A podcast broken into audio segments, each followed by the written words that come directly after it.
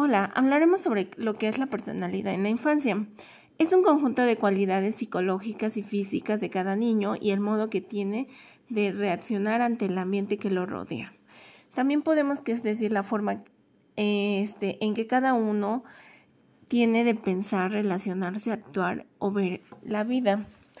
Bueno, hablaremos sobre tres conceptos importantes, que es temperatura, personalidad y carácter. La temperatura forma en la que cada niño reacciona al ambiente que le rodea.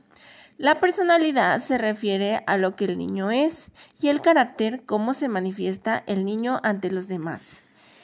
Ahora, em, un grupo social determina la personalidad, aprobaciones y desaprobaciones de su comportamiento. Influenciará en la confianza y el comportamiento. La imitación, observando, em, es la manera como observando aprenderá a tener su propia conducta. ¿Qué determina la personalidad en cada niño? Bueno, desde el momento de la concepción, el niño hereda características genéticas y determina cómo serán las características psicoorgánicas que hace que cada niño reaccione de forma distinta. La personalidad futura será el resultado del temperamento del niño de la educación que, él reciba y la conducta será de acuerdo con las eh, reacciones que tenga ante su comportamiento y las experiencias.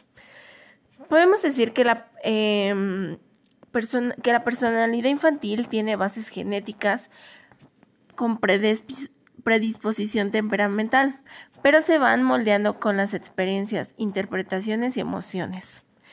¿Cómo fomentar el desarrollo de su personalidad?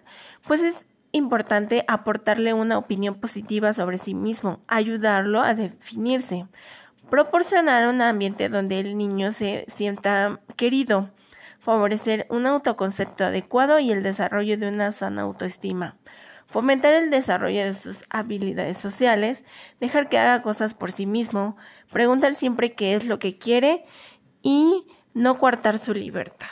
Bueno, esto sería todo sobre la personalidad en la infancia.